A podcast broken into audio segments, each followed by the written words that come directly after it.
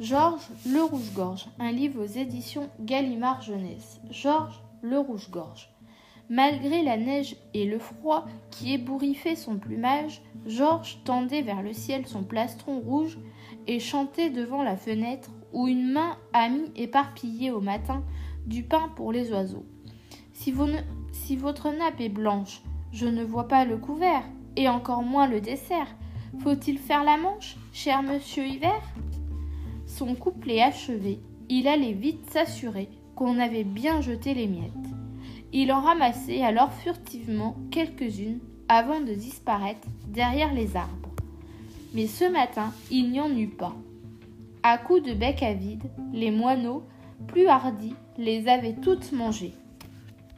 Quand notre rouge-gorge revient de bonne heure le jour suivant, il n'eut pas plus de chance.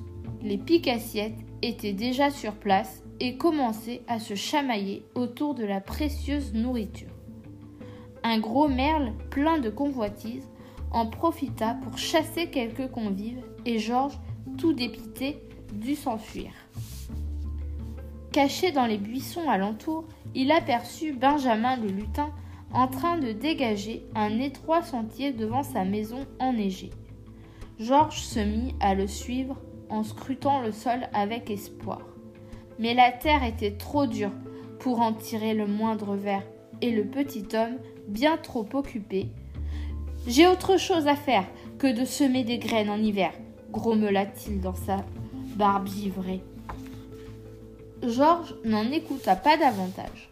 Il abandonna le vieux grincheux à sa tâche et s'envola dans un léger bruit d'ailes. Bientôt, il arriva en vue d'une maisonnette.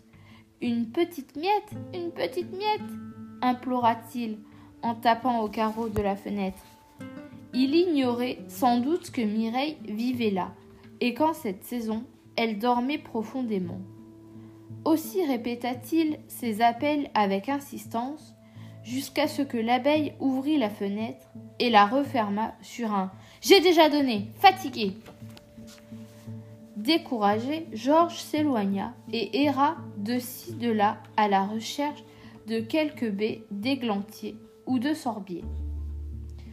Quand soudain il lui sembla entendre un profond soupir et s'approchant, il découvrit assise sous un arbre une petite souris qui pleurait à chaudes larmes. La pauvre ne semblait pas réchauffée pour autant. Toute repliée sur elle-même, elle tremblait de la tête à la queue. Je me suis perdue, dit-elle enfin. Et un chat s'est mis à me. Un chat? s'écria Georges en sursautant. Excuse-moi, souris, je dois m'en aller. Brrr Avec ce sale temps, j'ai bien peur d'attraper froid. Et c'est très mauvais pour un rouge-gorge d'avoir la gorge rouge. Oh, je t'en prie, il faut vraiment que je rentre chez moi, supplia-t-elle. Bon, alors dépêche-toi, répondit Georges. Grimpe sur mon dos et sauvons-nous d'ici. Arrivée à la hauteur des arbres, la souris découvrit le jardin comme jamais elle ne l'avait vu. Maintenant, je sais où nous sommes. J'habite juste là, dans la grande maison, s'écria-t-elle. Georges la déposa et elle courut vite le long du mur puis elle s'arrêta devant une porte minuscule.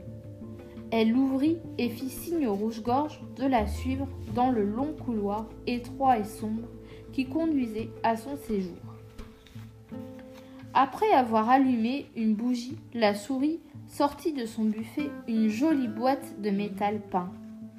Elle retira le couvercle et le présenta au rouge-gorge qui poussa des cris de joie. La boîte était pleine. La souris avait ramassé des miettes un peu partout dans la maison, des petits bouts de gâteau trouvés dans le salon, des lichettes de brioche et de croissants oubliées dans un lit, des miettes de cake volées dans un placard. Georges en prit une, puis deux, et encouragé par la souris qui insistait, il mangea sans retenue. Reprenez-en, reprenez-en, monsieur le rouge-gorge. Et quand la boîte fut presque vide, son hôtesse la rassura. Ça ne fait rien, finissez donc, j'irai demain en chercher là-haut. Georges se fit pas prier, il picora les dernières miettes. Puis, de sa douce voix, il remercia la souris par un chant de Noël. Ravie, elle l'écouta avec délice et l'invita à rester plus longtemps. Mais Georges devait rentrer chez lui avant la nuit. Il s'excusa et promit de revenir chanter le soir de Noël. Alors, en attendant le soir merveilleux, la petite souris déposa chaque matin devant sa porte quelques miettes de gâteau pour que son ami le rouge-gorge ne l'oublie pas.